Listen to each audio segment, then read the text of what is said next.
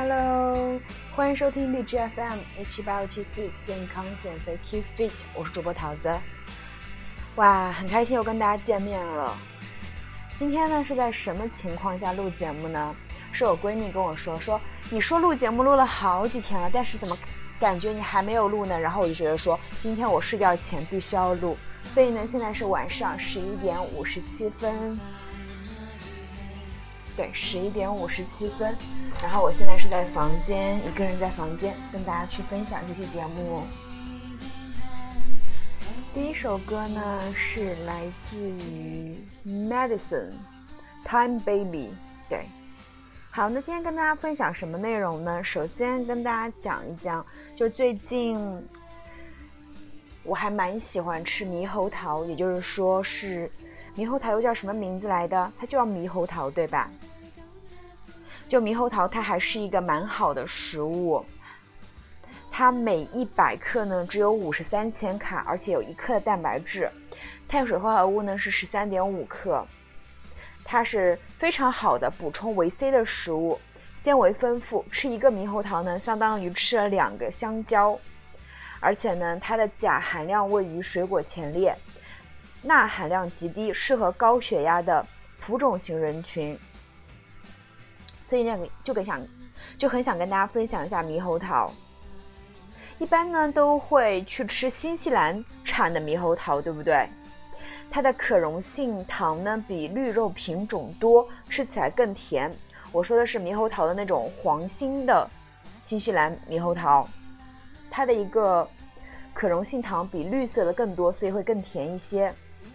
并且呢，它具有抗氧化作用的维 C 多酚物的一个含量比绿肉的品种也会高。它的纤维比较丰富，但不如绿肉的品种多。黄肉猕猴桃呢，有个更洋气的名字叫奇异果。虽然奇异果听起来很洋气啊，但是它俩都是一个东西，起源都是中华猕猴桃。你们敢相信吗？我们去花大价钱买的新西兰猕猴桃、新西兰奇异果，其实它是中国引到国外去的，它的起源都是中华猕猴桃。十九世纪呢，新西兰人通过人工培育，将中华猕猴桃培育出了新品种，给它起了新名字。刚开始呢叫中国醋栗，红不起来。土土的猕猴桃呢，成功并变身海龟奇异果之后就火了，而且。其实你们知道吗？新西兰奇异果呢比陕西猕猴桃贵了多少？你们知道吗？其实贵了超级多，但是实际上是一样的品种。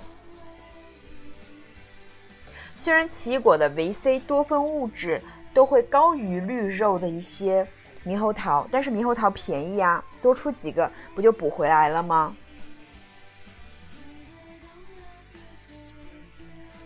就。呃，这期节目想跟大家先想跟大家先分享的就是说，猕猴桃和奇异果其实是同一个物种。就如果说你觉得奇异果太贵的话，那你不妨去吃一些猕猴桃，因为季呃现在是应季的一个水果，我觉得还蛮合适的，我非常喜欢，所以想跟大家分享一下。那刚刚跟大家分享的是水果奇异果和猕猴桃，那很多宝贝会问我了。水果应该饭前吃还是饭后吃呢？如果你有高血糖、高血脂，或者总在减肥中，总是烦恼吃不饱，那你不妨花两分钟来听一下我的分享。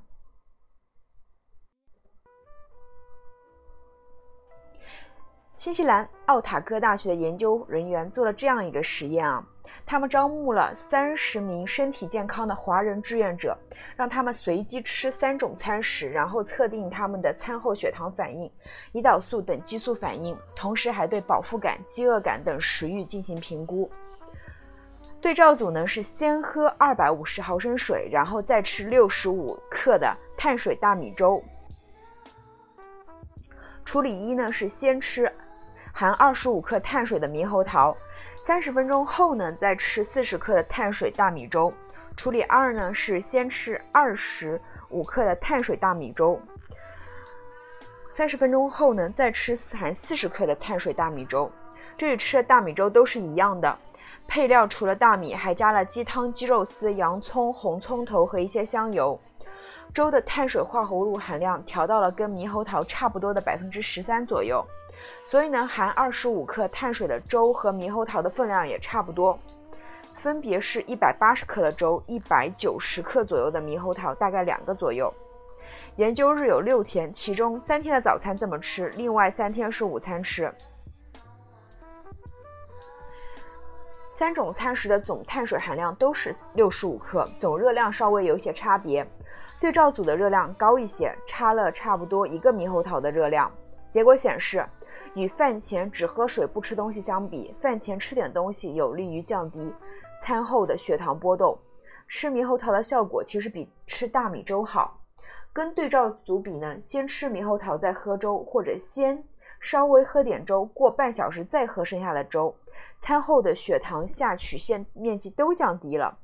在早餐实验中呢，跟对照组相比，先吃猕猴桃降低的会更多。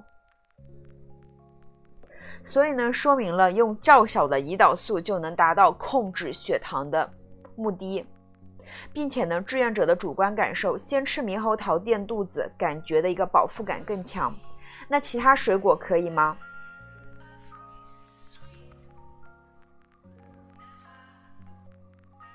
这个研究背后的科学道理呢，其实是餐前负荷。简单的理解呢，就是正餐之前吃的食物。很多研究证明啊，说餐前负荷可以降低餐后的血糖波动，可以在不增加能量的情况下提高饱腹感。在这个实验中呢，猕猴桃的效果更好，可能是因为果糖升糖的效果不如葡萄糖。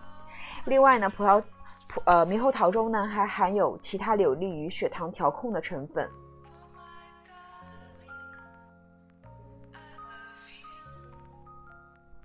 其实呢，除了碳水化合物。嗯，这些食物呢，还可以选择对血糖影响比较好的低 GI 食物来垫肚子，比如说牛奶、豆浆、蔬菜、燕麦麸都是呃很好的选择，就是用来垫肚子的。就大家知道说饿了的时候，我们就很想吃东西，但是我们又不能一次吃太多，因为你不垫肚子的话，你就会一下子吃太多，就失去控制了。所以这时候呢，你最好去喝一些豆浆啊，或者吃一些蔬菜呀、鸡胸肉啊来去垫肚子，我觉得都可以。高蛋白、高纤维食物都可以。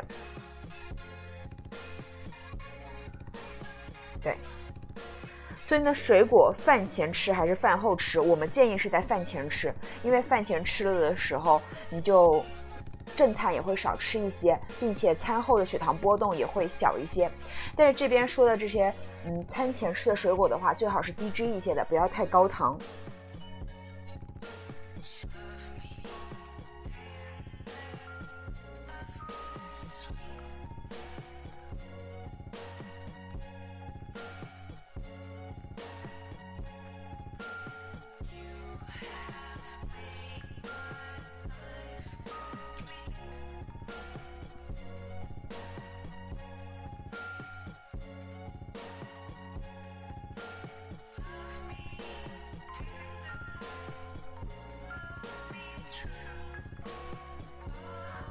然后下一趴呢，想跟大家分享一下，就是我也经历到的一件事情，就是白天没精神，晚上睡不着。大家会不会这样子？我会有一些报复性熬夜，因为白天工作太多了，然后我就特别想说晚上有一些自己的时间，于是越睡越晚，从十二点睡到了两点，睡到了三点，早上起床呢也从七点变成了十点，我就会觉得这是一个不太好的循环。你们会不会有这样的事情啊？就会白天特别困，但是一到晚上就睡不着。然后就恶性循环，其实呢，这是昼夜节律失调的表现，长期如此，不仅会影响工作学习效率，还可能会形成易胖体质，明白吗？为了帮助大家和自己去提高效率、自然享受呢，首先大家知道哈。就是你想减肥的话，你要保证一个很好的睡眠，所以我会建议大家去做一些少量的运动，因为运动会让你睡得更香一些。另外呢，你需要就是界定好自己的一个工作时间和自己的一个休息时间，就到点休息，一定要养成习惯。前期你可能定一些闹钟来够督促自己去，嗯，什么时间做什么事情，后期你就会养成习惯。虽然刚开始的那一周会很难，但是慢慢适应的话就没有那么难，对吧？比起说短时间的一个困难和长时间的不良生活习惯，我觉得我们还是感觉用短时间去调整好比较好。然后白天如果说你嗯没精神的话，那你可以去用一些黑咖啡这样子，去让自己强行的去比较保持有精力的那种感觉。但是最重要的就是保持规律的作息。你早睡了之后，你肯定能早起；你晚睡肯定是晚起，对吧？因为人一天是要休息固定那么长时间的。然后呢，把一些晚上要做的事情挪到早上来做，你会发现更有效率。这样子。哎，我昨天嗯想分享一下，我昨天呃看到的一个观点，就是说你的早餐一定要吃好。早餐指的是什么？早餐指的是无论你几点起来的第一顿，你六点钟起来的也是早餐，你十点钟起来也是早餐，你下午两点钟起来也是早餐，就是你的每天的早餐都会尽可能丰盛，才能保证你这一天的良好运行。这样子，我觉得这个观点其实还蛮对的。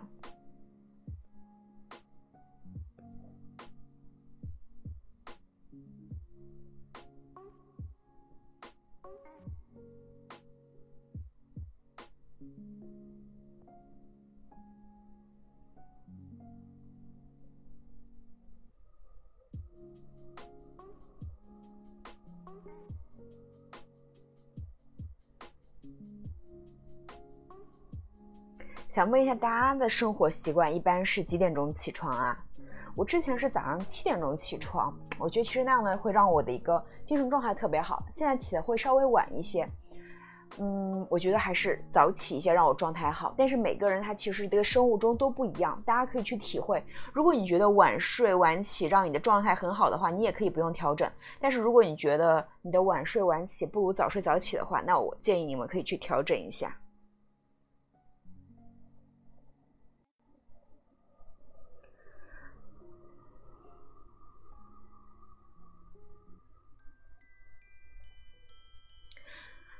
这期节目的下半趴呢，想跟大家分享一下，为什么女明星怀孕的时候长胎不长肉，是不是很奇怪？真的非常少女明星在怀孕的时候是会身材走形的，特别是现在抖音、快手很火，那上面的网红，基本上身材好的网红，怀孕的时候进产房之前也只是肚子大一点而已，身材还是很好。为啥我们？去怀孕就一次胖个几十斤，但是女明星、女网红就不会呢。特别是女明星的话，生完宝宝跟没生一样。那今天给大家分析女明星为啥长胎不长肉。其实呢，孕期的体重的过度增加是因为不恰当的进补造成的。原本需要的是均衡营养，有时候却补成了大鱼大肉。试想一下，如果有一个人天天把排骨汤、鲫鱼汤、老母鸡汤这些脂肪含量偏高的肉汤当水来喝，肯定是容易长胖的呀，对吧？排骨汤、鲫鱼汤、老母鸡汤，这些肯定是容易长肉的，因为它的脂肪含量高。而且呢，怀孕其实不需要补太多，孕早期和备孕期一样，并不需要额外的增加热量。轻体力活动的人大概摄入一千八百卡就可以了。到了孕中期，可以比孕早期增加三百卡的摄入；孕晚期呢，可以比孕中期再增加一百五十卡。那大家知道一百五十卡是什么概念吗？一百五十卡的话，其实就相当于一袋每日坚果这样子。如果没记错的话，差不多一袋每日坚果一百五十卡。那三百卡的话，其实也不多，就不会说是呃很夸张的。就是食量翻了两倍，这样子肯定是要长胖的。特别是就怀孕的时候，很多孕妇喜欢吃的蛋糕，对吧？那蛋糕的话，一块就三四百卡了，其实明显就会长胖了。更重要的是，怀孕不推荐总是躺着养，因为保持适量的运动，不仅对控制体重有益处，而且还对正常的分娩有益。一位健康的孕妇呢，每天推荐安排不少于三十分钟的中等强度的身体活动，如快走、游泳。打球、跳舞、孕妇瑜伽、各种家务劳动等，有些顾虑的孕妈呢，可以按照自己的身体情况和孕前的运这种习惯来选择，要量力而行，循序渐进。不是说一怀孕你就可以把自己养成一个猪，成天不动，还可以多吃很多。你们是不是都这么想的？我过去也是，我在想说这么辛苦的减肥，怀孕的时候就可以想吃任何想吃的东西，还可以不运动。那其实这是个错误的观点了。总结一下呢，女明星长胎不长肉的小秘诀包括均衡营养、合理增加摄入和保持适量运动。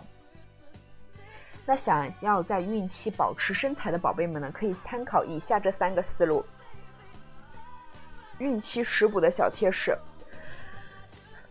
很多孕妈妈过了孕早期的孕吐到孕中晚期的时候，很容易食欲大开，并且很难控制住自己的食欲。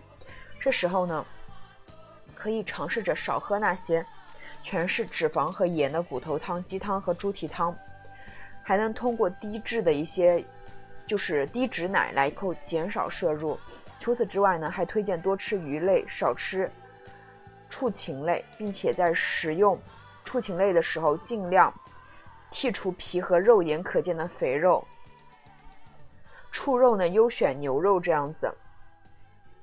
这样呢不仅可以减少摄入，还可以在吃鱼的过程中补充对胎儿大脑和视网膜发育有益的 DHA。所以呢，其实都是讲科学的，现在是科学育儿了。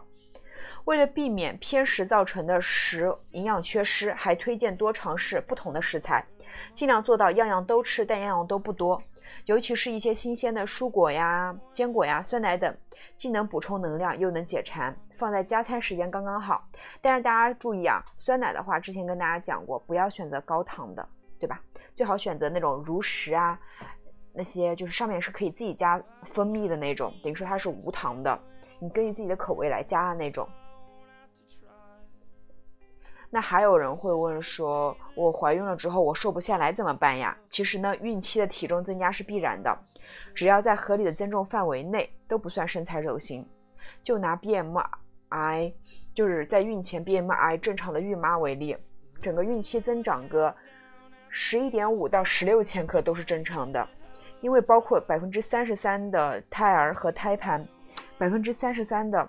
哺乳脂肪储备，十一的体液，十一的血容量，百分之八的子宫肌肉和百分之四的乳房组织。所以呢，产后出现赘肉、身材不纤细是很正常的现象，不必那么严苛的对待自己。如果想要纤瘦身材的话，孕期注意调整好饮食和运动，产后再配合做做减脂就可以了。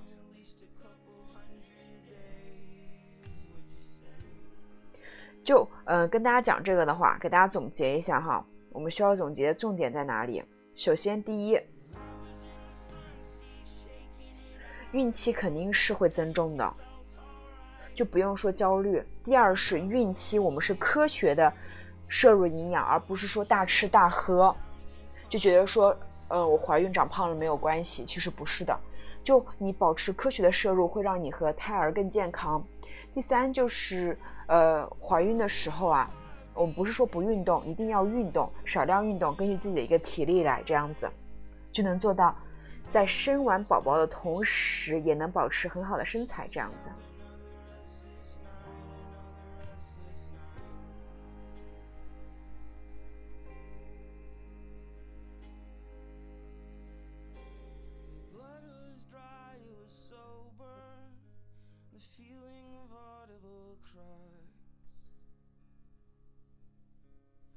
I could tell you was over from the curtains and home from your night